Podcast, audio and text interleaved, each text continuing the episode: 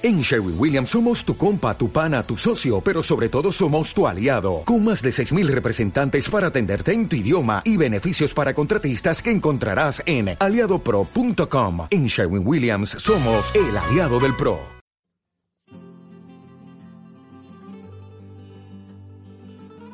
Buenas noches, soy Sergio Llorens y esto es Palabras Sonoras. Un programa para desconectar, relajarse y centrarse en el presente, porque es lo único que tenemos.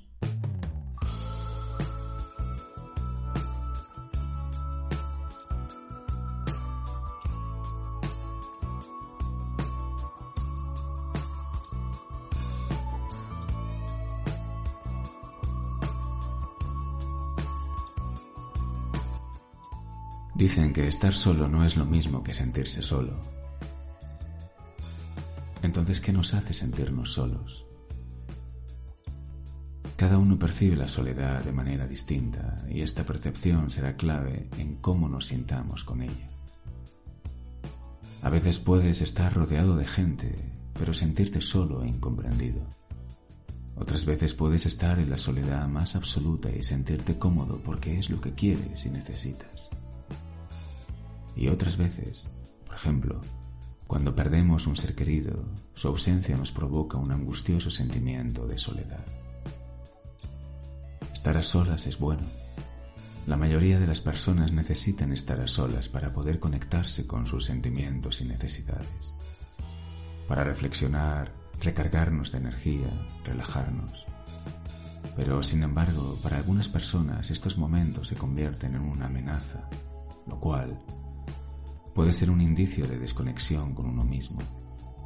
Estas personas sienten un vacío o una gran insatisfacción y aparecen los temidos sentimientos de soledad, en este caso involuntaria. La falta de momentos de intimidad con la familia o amigos, que se suele confundir con falta de contacto físico, puede ser uno de los motivos. Pero también hay otros motivos por los que nos podemos sentir solos, y es que hay situaciones en la vida en las que sufrimos una gran pérdida. Las rupturas, la marcha de una persona querida o incluso la falta de amigos. El primer paso para poder luchar contra este sentimiento de soledad es entenderlo. ¿En qué punto estás tú? Para ver si realmente estás solo o te sientes solo o sola. A continuación se describen las siguientes situaciones. Falta de momentos de calidad y de intimidad. A veces Incluso teniendo una red social importante, las relaciones no son de calidad o carecen de intimidad. Y esto hace que nos sintamos solos, pues no sentimos conexión con las personas que nos rodean. Por ejemplo, un matrimonio donde la pareja está físicamente cerca, pero cada uno lleva una vida separada, o hay falta de comunicación a un nivel íntimo. Estas situaciones pueden causar sentimientos de vacío y depresión, y a veces este es el motivo por el que se cae en alguna adicción. Falta de contactos sociales. En el extremo opuesto, cuando no tenemos una red social suficientemente extensa, podemos sentirnos excluidos, aburridos y sin objetivos. Por ejemplo, un cambio de ciudad puede hacer que nos sintamos solos en ese lugar nuevo. Otras veces nuestro entorno social es tan diferente a nosotros que no encajamos esto no significa que seas malo u odioso, sino que tu entorno no es el adecuado. Intenta buscar gente que se parezca a ti, ya sean gustos, actividades de ocio, etc. Igual de efectivo puede ser realizar el esfuerzo de adaptarse al entorno que se tiene cerca y que frecuentemente nos provoca la soledad, como el trabajo o la familia. El duelo Distanciarnos o perder a alguien importante para nosotros nos generará un sentimiento de vacío y soledad. Por ejemplo, es frecuente que la muerte de un ser querido nos deje con la sensación de que solo queremos estar con esa persona. Miedo al abandono. Hay una tipología de personas hipersensibles que necesitan un contacto continuo. La falta de contacto les produce ansiedad, vacío, tristeza. Casualmente, este miedo al abandono suele ser el causante de que la gente se aleje de ellos. Suelen ser personas muy demandantes y es difícil cumplir sus expectativas, por lo que ellos pueden interpretarlo como un rechazo. Tienen problemas para mantener las relaciones. Se puede superar, pero el primer paso para cambiarlo sería que fueran conscientes de su problema. Es importante conectar con tus sentimientos y necesidades y entender cuándo surgen, con qué frecuencia y qué emoción te generan. De esta forma podrás entender ese sentimiento de soledad y analizar qué te sucede. Quizá falta calidad en tus relaciones o simplemente eres nuevo en la ciudad. Una vez los entiendas, podrás intentar replantear la situación y los pensamientos asociados a esta. Es importante desechar los pensamientos radicales. A menudo podemos tener distorsiones cognitivas que obstaculizan nuestros objetivos. Creencias del tipo no le caigo bien a la gente.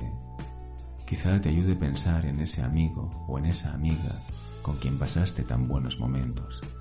Los pensamientos radicales a menudo nos llevan al desequilibrio emocional. Hay que desecharlos para buscar un punto intermedio. En general, conocerse más a uno mismo puede ser el primer paso para superar los sentimientos de soledad. A veces la soledad es buena, a veces no tanto. Hay que encontrar el término medio. Es difícil en la vida encontrar el término medio. Es importante en la vida saber medir y darle a las cosas su justo valor, ni más ni menos, el justo. Y esta noche voy a leer Se equivocó la paloma de Rafael Alberti.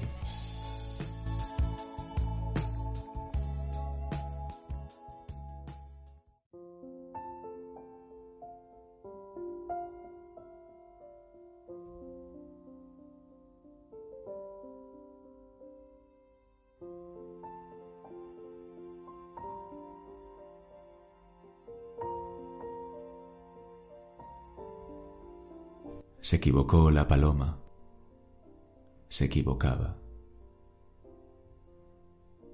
Por ir al norte fue al sur. Creyó que el trigo era agua. Se equivocaba. Creyó que el mar era el cielo, que la noche la mañana. Se equivocaba. Que las estrellas rocío, que el calor, la nevada. Se equivocaba. Que tu falda era tu blusa, que tu corazón su casa. Se equivocaba. Ella se durmió en la orilla, tú en la cumbre de una rama.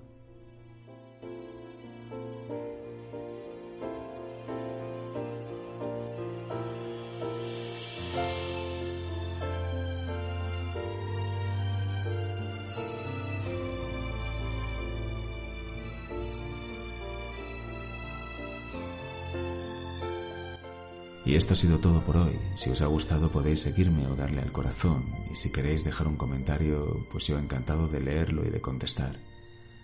Buenas noches, muchísimas gracias de verdad por escucharme y hasta el próximo episodio. Chao.